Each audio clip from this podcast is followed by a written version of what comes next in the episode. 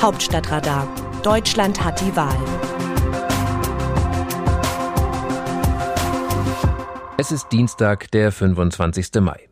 Sollten Sie zufällig Mitglied einer Partei sein und schon länger über die Frage grübeln, wie Sie es im Wahljahr noch zu bundesweiter Bekanntheit bringen können, hätte ich vielleicht eine Idee für Sie.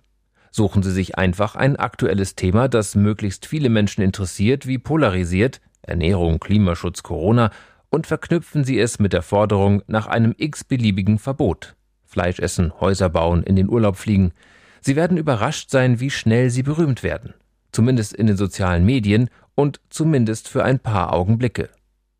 15 Minutes of Fame hat der US-amerikanische Künstler Andy Warhol jenen Zustand genannt, den praktisch jeder Mensch erlangen könne, ehe sich die sensationslüsterne Öffentlichkeit einem neuen Aufreger zuwende. Lassen Sie sich von der eventuell mitschwingenden Verächtlichkeit nicht irritieren. Der Kurzzeitberühmtheit gehört die Zukunft, in Wahljahren sowieso. Angesichts des aktuellen Aufgeregtheitszustandes der Republik können Sie das Stöckchen gar nicht so niedrig legen, als dass sich kein gegnerischer Wahlkämpfer fände, der mit großem Anlauf und noch größerer Pose darüber hinwegspringen würde. Nutzen Sie das für sich. Aufsteiger der Woche in dieser Disziplin ist der Hamburger CDU-Chef Christoph Ploss. Der Mann, der in gesellschaftlichen Fragen Wert auf seine konservative Grundhaltung legt und bereits in der Vergangenheit als ambitioniertes Nachwuchstalent im Erhaschen flüchtiger Politaufmerksamkeit galt, hat am Pfingstmontag sein Meisterstück abgeliefert. In einem Interview mit Spiegel Online forderte Ploss ein gesetzliches Verbot des Genderns in Behörden, Ministerien, Schulen und Universitäten. Sprachliche Stellen, so begründet der CDU-Bundestagsabgeordnete seinen Kampf gegen das Binnen-I, müssten sich an geltende Regeln der deutschen Rechtschreibung und Grammatik halten. Man muss feststellen, dass Ploss unter dem Gesichtspunkt der Aufmerksamkeitsökonomie alles richtig gemacht hat. Vor allem hat er die goldene V-Regel beachtet und seine Ablehnung des Genderns mit der Forderung nach einem Verbot verknüpft. Die reine Lehre wäre zwar gewesen, sich ein Verbot für Bürgerinnen und Bürger und nicht für staatliche Stellen auszudenken, für die Empörungswelle in den sozialen Medien ist der kleine Unterschied aber offenbar unerheblich. Wir lernen Hauptsache Verbot. Ploss folgte in dieser Hinsicht den Grünen, die bislang unangefochtene Meister der Verbotsdebatten waren. Sie haben sogar Verbote erfunden, die die 15 Minuten Aufmerksamkeit-Schallmauer durchbrochen haben. Etwa die Forderung nach einem Fleischverbotstag in deutschen Kantinen oder einem Verbot von Spritpreisen unterhalb von 5 Mark je Liter Kraftstoff. Nach dem übergroßen Erfolg dieser Aufmerksamkeitshits haben die Grünen in den vergangenen Jahren versucht, neue Wege in der politischen Kommunikation zu gehen. Es wäre der Partei fast gelungen, aber zu ihrem eigenen Glück hat sie in ihren Reihen noch wackere Verbotskämpfer wie Fraktionschef Toni Hofreiter, der zu Beginn des Jahres eine Debatte über die Klimaschutzkompatibilität von Einfamilienhäusern losgetreten hat. Mit ihrer Überlegung, Billigflüge zu verbieten, schaffte auch Parteichefin Annalena Baerbock zuletzt den Weg zurück in die Erfolgsspur. Zum Glück.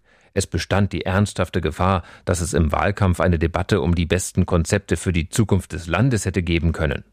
Da diskutieren wir doch lieber über ein paar Verbote. Oder? Aus dem Wörterbuch Politsprech Deutsch. Als Juniorpartner der Grünen in eine Regierung einzutreten, würde der Union auf Dauer fundamentalen Schaden zufügen. Markus Söder, Ministerpräsident von Bayern. Die Botschaft, die CSU-Chef Markus Söder damit in die Union sendet, ist eindeutig.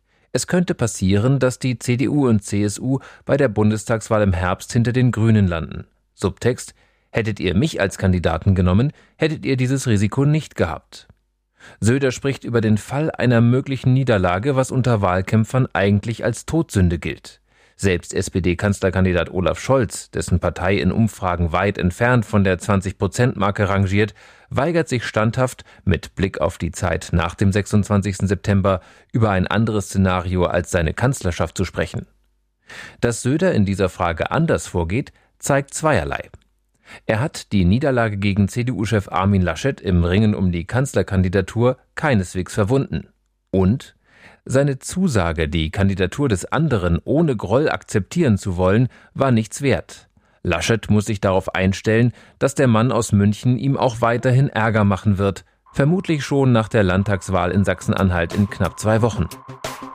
Wie sehen andere Nationen Deutschland? Mit Blick auf die wichtige Rolle Deutschlands für Italien schreibt die italienische Zeitung La Repubblica aus Rom, Deutschland ist ein Risiko für Mario Draghi. Die Bundestagswahlen am 26. September und der Abgang Angela Merkels von der Bühne nach 16 Jahren stellen eine Unsicherheit für alle Märkte, aber auch für die Strategie des italienischen Regierungschefs dar, welcher auf zwei Faktoren setzt. Die stabile Neubelebung der Wirtschaft und den Erhalt einer expansiven Politik sowohl mit Steuer- als auch Finanzmittelplänen. Die Europäische Zentralbank zeigt sich bis jetzt als sicherer Partner ihres früheren Präsidenten. Aber Draghi braucht auch europäische Regierungen als Partner, weil niemand versuchen würde, zu den alten Haushaltsnormen zurückzukehren. Es gibt jedoch die unbekannte Deutschland. Die Grünen haben, nach dem Überholmanöver der vergangenen Wochen auf der Welle ihrer Kanzlerkandidatin Annalena Baerbock, Schwung in den Umfragewerten verloren und befinden sich wieder hinter der Union.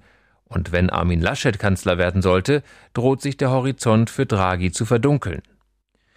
Die Neue Züricher Zeitung kommentiert den Rücktritt von Familienministerin Franziska Giffey.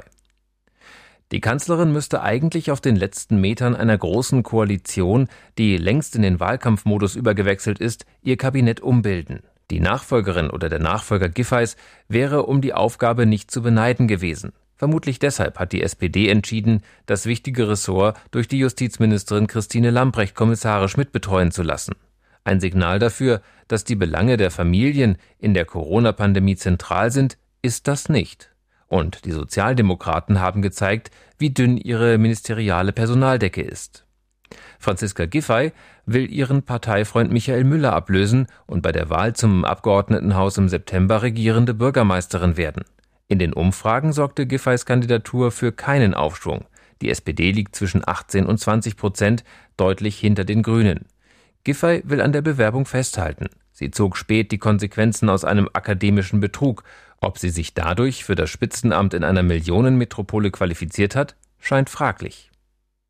Das Autorenteam des Hauptstadtradars meldet sich am Donnerstag wieder. Dann informiert sie meine Kollegin Eva Quadbeck über Neuigkeiten aus Wahlkampf und Politikbetrieb. Bis dahin alles Gute, bleiben Sie gesund.